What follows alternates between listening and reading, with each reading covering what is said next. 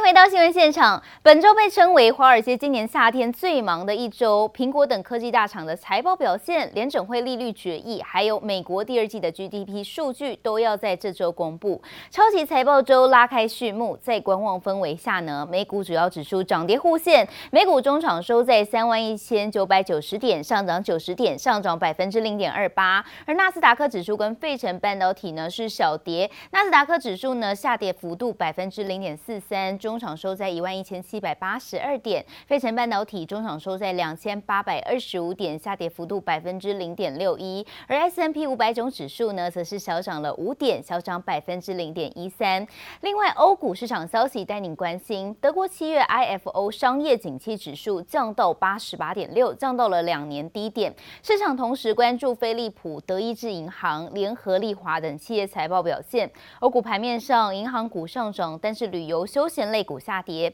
主要市场开低走高，看到德国股市中场是下跌了四十三点，下跌幅度百分之零点三三，而法国股市中场是上涨了二十点，上涨百分之零点三三。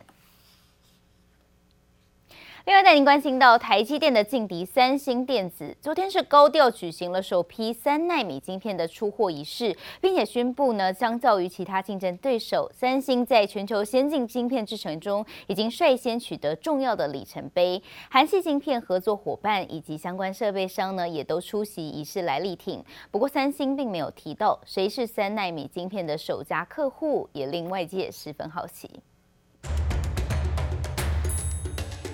纯白机身恣意翻转，摊开色彩鲜艳的荧幕，就像翻开书本一般。最新一代折叠荧幕手机即将亮相。野心勃勃的三星电子，除了手机外，在半导体先进制程上也相当积极，硬是弯道超车了劲敌台积电，抢先在二十五号举办首批三奈米晶片的出货仪式。삼성전자 파운드리 사업부는 혁신적인 기술력으로 세계 최고를 향해 나아가겠습니다라는 자신감과 함께 3나노 GAA 공정 양산과 선제적인 파운드리 기술로 사업 경쟁력을 강화해 나가겠다는 포부를 밝혔습니다. 三星在京畿道华神厂区举行活动，包括韩系晶片合作伙伴以及其他设备商都出席力挺。不过，令外界十分好奇的还有三星首批三奈米晶片的客户名单十分神秘。根据日经亚洲透露，中国的加密货币矿机厂商可能是买家之一，但近期加密货币价格直直落，长远来看，矿机业者实在难以成为长期合作的稳定伙伴。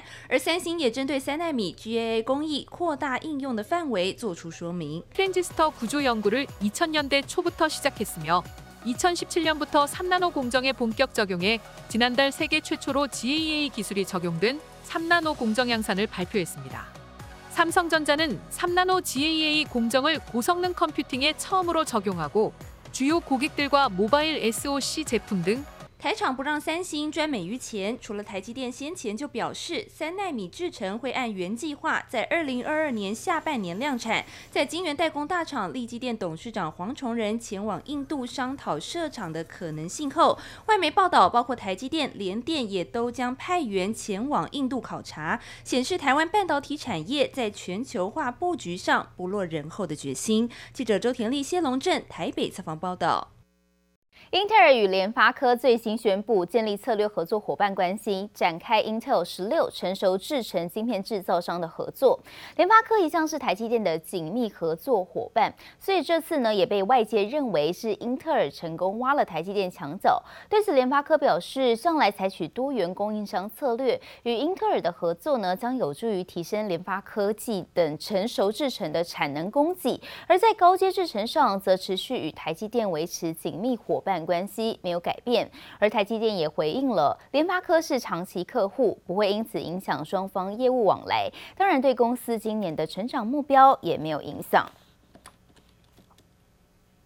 另外带你看到，今年台股大跌，作为散户指标的证券划拨存款余额也持续减少。六月再减三百九十三亿元，创下连续四个月衰退，累计上半年减少两千三百三十九亿元。央行坦言呢，散户在市场参与程度确实有下降，且在升息效应下，民众也纷纷将活储转到定储。而对于美国本周可能升息，央行认为美国通膨压力大的原因在于供应链瓶颈和需需求回温，跟台湾的状况不同，因此并非美国升息，台湾就有压力要跟进。本周 IC 设计法说会纷纷展开，由 MCU 大厂盛群半导体打头阵。盛群表示，第三季确定旺季不旺，主要是因为呢，目前库存周转天数已经达了四个月，通路端更是高达五个月，创下历史新高。预期可能要到明年上半年比较会接近正常的水准。而对于市场传出的晶圆成熟制程降价的消息，盛群则说没有接到如此讯息。从车用手机血压计到交通号志，MCU 为控制器在日常生活中无所不在。不过，MCU 大厂盛群市井，下游库存水位过高，第三季旺季不旺的态势底定。全年调降后的晶圆投片数甚至低于去年。我们的库存加通路商的库存都有比较高的一个状况。那我们是大概判断，可能要到明年的上半年。才有机会，才有机会修正到比较接近正常的一个库存水位。那市场的状况现在还是比较属于，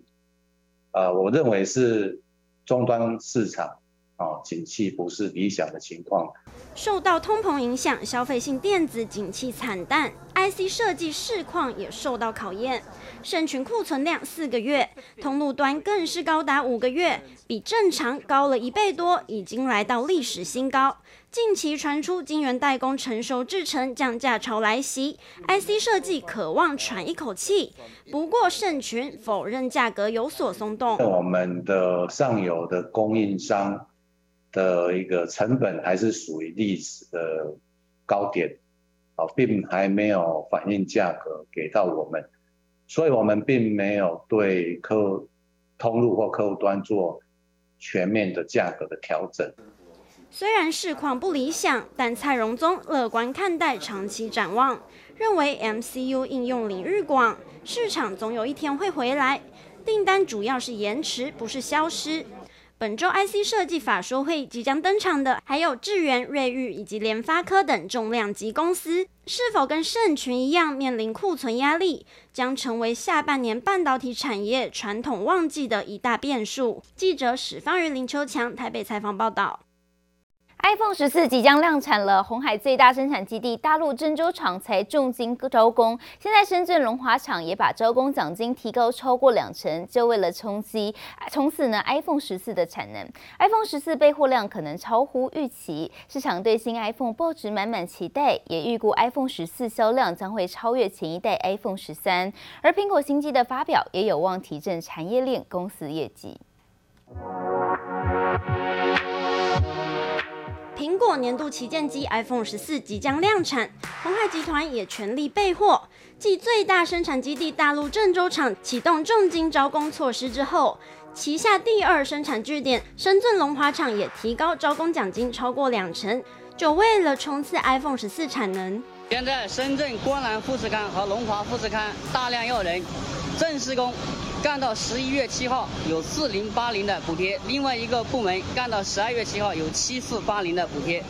今年生产高峰期已经提前，招工奖金也来到全年最高。招募中心前人山人海，全都准备要面试富士康。大陆信达国际报告显示，iPhone 十四系列已开始试产。苹果计划八月进行量产，今年主力代工厂依旧是红海，高阶款 iPhone 十四 Pro 以及 iPhone 十四 Pro Max 都由红海独家操刀，第二供应商则是立讯。苹果因为相对大家认为至少可以维持在去年相同的一个水准，那所以大家对于第三季开始，因为它可能在九月底会上市，那所以大家对于第三季开始的拉拉货潮相对上会寄予比较深的一个厚望。研究机构调查显示，消费者对于 iPhone 十四的需求可能高于 iPhone 十三，预期新 iPhone 销售量仍将小幅增长，有望提振相关产业链公司下半年业绩。记者史方瑜、林秋强台北采访报道。全球高通膨导致终端需求疲软，面板虎双虎呢，友达、群创近期鼓励员工休假，希望借此达到供需平衡。中小尺寸面板跌幅收敛，但是大尺寸面板仍有库存的压力，跌幅相对较大。库存调整下半年可能止跌，但是整体产业景气好转要等到明年。超大面板、四 K 画质，三星近期积极开发 OLED 面板，但终端市场需求持续疲弱，不仅减少对面板双虎、友达、群创下单，近期更因应价格持续下滑，群创透过鼓励员工休假，希望借降低产能利用率，减少亏损，让面板成为近期电子业景气修正以来第一个实施减产并鼓励员工休假的产业。以高点来看的话，五十五寸的一个电视面板其实是到达每一片是两百二十七块美元。那到我们看到今年的这个七月的下行，其实面板价格，电视的这个五十五寸电视面板价格可以降到八十七块美元。哦，这个跌幅其实相当大，其实已经腰斩又腰斩了。去年下半年以来，所有尺寸电视面板价格都跌破成本价。面板厂扩大减产后，中小尺寸面板跌幅收敛，但大尺寸面板仍有库存压力。先前友达就曾先预告，第二季业绩可能无法达标。我们在第二季原来预计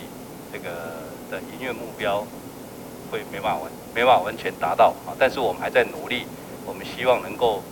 缩减这个掉下来的部分。不仅友达中国面板厂发布获利预警，导致市场对面板双虎出现亏损疑虑。但景气完全反转，最快要等到明年。投资人也关注二十八号友达法说会是否能透露出景气触底、即将反弹的讯息。记者王晴樺、黄彦章台北采访报道。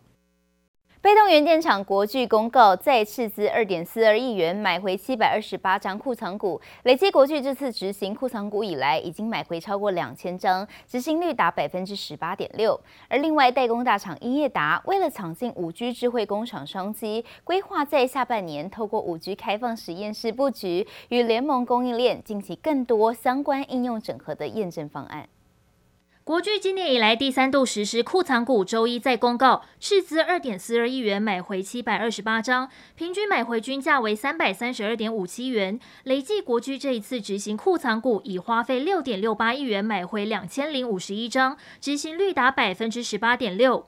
在利基型产品需求持续畅旺下，法人看好公司第三季营收将较第二季进一步向上，单季单月营收也都将再度挑战新高，而获利可望同步跟进。伺服器代工大厂英业达扩展本身在云端基础架构的优势，持续投入欧润技术五 G 智慧工厂应用开发，在旗下桃园伺服器制造工厂导入相关应用，借由深度参与欧润组织运作，公司已经在上半年完成五 G 智慧工厂实际场域流水线等级验证，并预计于下半年规划透过五 G 开放实验室布局，进行更多的五 G 欧润应用整合验证规划方案，完成自实验室到场域，从单一设备。配置端对端的应用整合。光学元件厂大力光二十五号召开董事会，通过上半年财报，税后纯益一百零四点五八亿元，每股纯益为七十八点三六元，每股将配发三十九点五元现金股利，预计八月十八号除息交易，九月十五号发放股利。大力光执行长李恩平日前指出，随着下半年进入市场旺季，预估公司七月营收会比六月好，而八月又会优于七月，